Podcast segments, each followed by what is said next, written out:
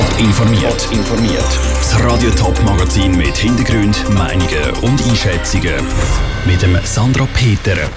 Wie gut Schüler im Top-Sendegebiet können lesen und rechnen und wie zufrieden Handballer und Unihockeyaner mit der neuen Halle zu Winterthur sind, das sind Themen im Top informiert.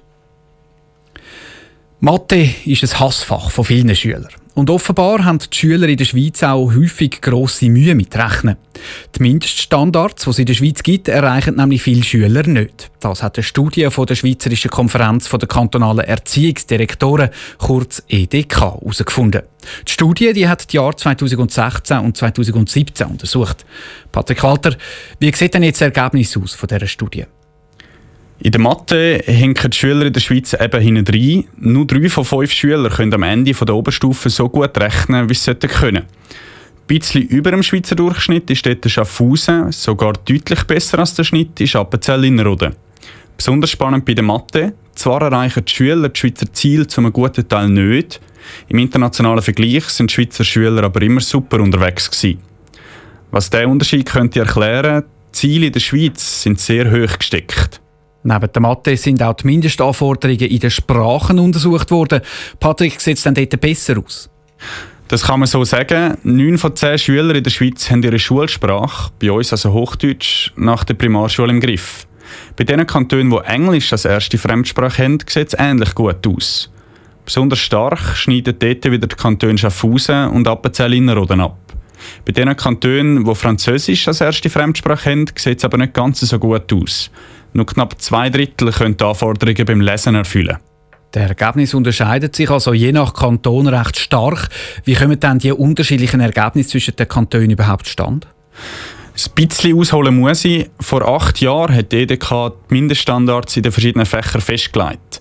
Die Kantone sollen eigentlich ihre Lehrpläne harmonisieren, um diese Ziele zu erreichen. Gerade in der Mathe ist das aber noch nicht so fest passiert, darum gibt es dort auch recht grosse Unterschiede zwischen den Kantonen. Was gemäss der Studie auch einen Einfluss kann haben, ist die Herkunft der Schüler.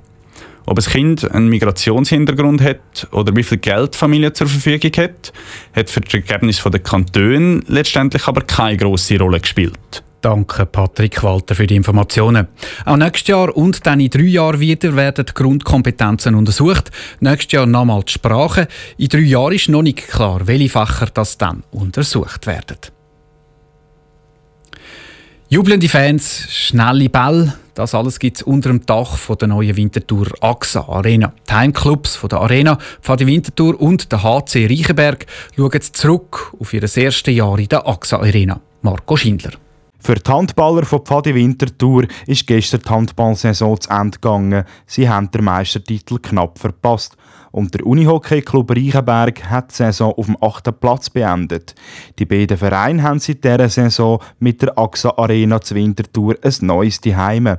Und in dem neuen Zuhause fühlt man sich wohl, erklärt Mario Kradolfer, Mediensprecher vom HC Reichenberg. Wir haben unseren Zuschauerschnitt steigern von 600 auf 1100 Zuschauer und das ist für uns äh, sensationell. Also mit dem haben wir nicht dürfen rechnen und wir sind natürlich glücklich, dass wir so eine Basis haben. Bei einer Kapazität von 2000 Plätzen sage ich das gar nicht schlecht. Auch bei Pfadi Winterthur ist man zufrieden mit den Zuschauerzahlen. Für sie hat die erste Saison in der AXA Arena gerade zwei Highlights gehabt, wie der Geschäftsführer Markus Jud von Pfadi Winterthur sagt. Das eine war sicher der Supercup-Sieg, gerade zum Start der neuen Arena. Und selbstverständlich jetzt das Spiel am letzten Sonntag, das Finalrundenspiel, wo wir eine volle Halle hatten. Und nicht nur eine volle Halle, sondern auch volle Kassen und sehr gute Stimmung war. Dass die Stimmung in der AXA Arena super sei, sagt auch der Markus Jud. Für ihn bietet Arena alles, was er sich nur wünschen kann. Es hat sich alles geändert. Also man kommt als Zuschauer rein, man fühlt sich sofort wohl, man kann sich verpflegen, man kann trinken, man kann sich mit Kindern dort auseinandersetzen, die haben den Plausch zum Doppelspielen. Man kommt wirklich hin und geht sehr gerne an solche Spiele. Dass die Atmosphäre besser ist, sagt auch der Mario Kradolfer. Vor allem die Infrastruktur gebe ganz neue Möglichkeiten. Wir können viel mehr bieten den Zuschauern. Wir haben Gastronomie, die natürlich für uns als Verein extrem wichtig ist, wo wir Pommes, äh, Würst können anbieten Bier, wo man direkt zapfen können. Also von dem her modernste Technik, modernste Infrastruktur. Es ist also für beide ein erfolgreiches erstes Jahr in der AXA Arena gewesen. Jetzt hoffen natürlich beide, dass es im nächsten Jahr auch aus sportlicher Sicht besser wird. Der Beitrag von Marco Schindler. Dass beide Teams haben können in der Arena zügeln, ist nicht selbstverständlich. Das Projekt ist immer wieder finanziell gescheitert und es hat zwölf Jahre gebraucht, bis die AXA Arena dann eröffnet worden ist. Top informiert, auch als Podcast.